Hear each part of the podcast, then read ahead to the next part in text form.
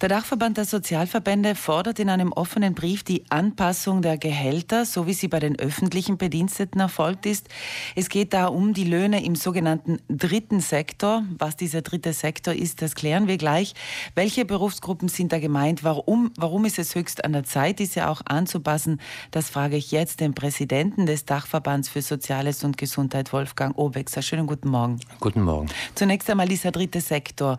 Was ist denn dieser dritte Sektor oder was was ist damit gemeint? Ja, wenn wir an die staatliche Reform des dritten Sektors denken, dann wird es klar, also es betrifft alle gemeinnützigen Vereine, Stiftungen, Genossenschaften. Wir beziehen uns die, äh, mit diesem Anliegen auf die äh, Vereine, Stiftungen, Sozialgenossenschaften eben im, des Sozial- und Gesundheitsbereiches. Wen konkret betrifft das? Sie nennen jetzt Verbände, aber Menschen mit welchen Berufen? Also äh, wir äh, diese genannten Vereine, Stiftungen, Genossenschaften, die zum Teil im Dachverband organisiert sind, äh, zum Teil arbeiten wir partnerschaftlich mit ihnen zusammen, führen im Auftrag der öffentlichen Hand Dienste und Einrichtungen. Beispiele sind äh, die Stiftung Elisabeth, La Strada der Weg, Hens, Kinderdorf, Volontarius, Lebenshilfe, Adlatus, auch die Caritas.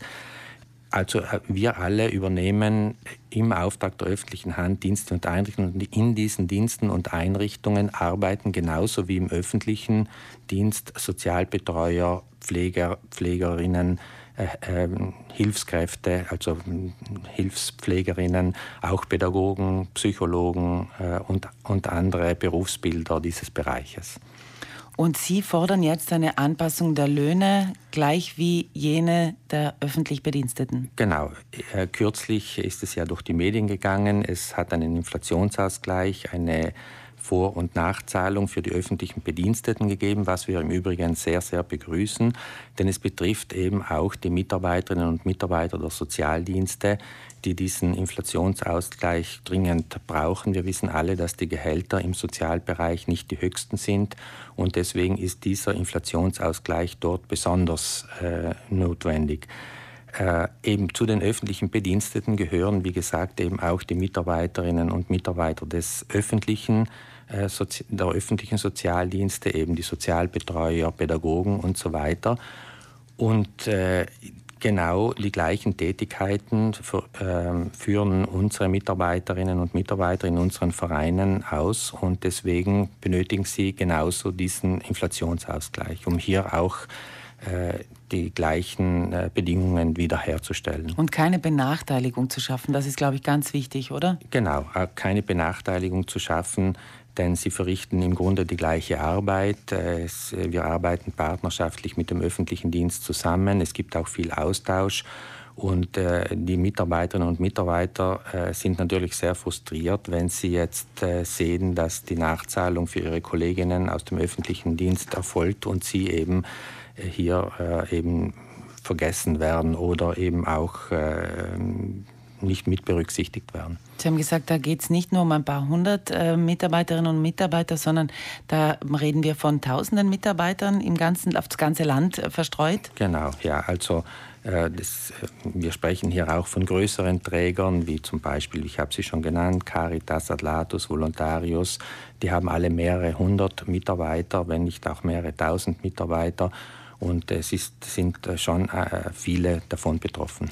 Nun haben Sie diesen offenen Brief veröffentlicht. Wie wird das weitergehen? Was kann man machen, um diese Ungerechtigkeit in Ihren Augen so schnell wie möglich aus, dem, aus der Welt zu schaffen?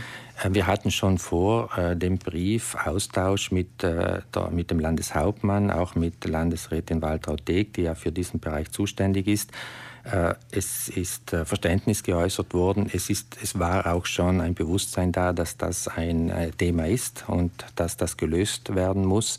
Es gibt jetzt einige technische, juridische Fragen zu lösen, denn die Finanzierung dieses Bereiches läuft über verschiedenste Schienen, also über Beiträge, über Tagessätze und es geht Einmal darum, äh, eben das nötige Geld im Landeshaushalt äh, bereitzustellen, aber dann auch äh, Wege zu finden, wie das dann technisch über die Bühne gehen kann. Wir bieten natürlich auch unsere Mitarbeiter an als Dachverband und eben auch unsere Partnerorganisationen, damit wir hier einen guten, aber vor allem auch schnellen Weg finden, damit eben das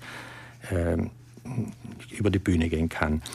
Wir haben aus, aus, eigentlich aus zwei Gründen jetzt auch einen offenen Brief geschrieben. Einmal, um auf die Dringlichkeit des Anliegens hinzuweisen, denn äh, eben wir können jetzt nicht wieder Monate oder gar Jahre warten, bis hier eine, ein Ausgleich erfolgt. Äh, wir müssen auch schauen, überall herrscht Personalmangel und wir müssen unsere Mitarbeiter nicht nur halten, sondern wir müssen auch neue Mitarbeiterinnen und Mitarbeiter finden für Dienste, die es dringend braucht. Und deswegen ist, gibt es hier eine Dringlichkeit und der offene Brief auch, um den Mitarbeiterinnen und Mitarbeitern unseres Bereiches eine Botschaft zu äh, senden. Wir schätzen euren Einsatz. Äh, wir geben euch auch mediale Sichtbarkeit, denn es gibt sehr viel äh, Einsatz, auch sehr viel Herzblut, das in diese Dienste führt, fließt.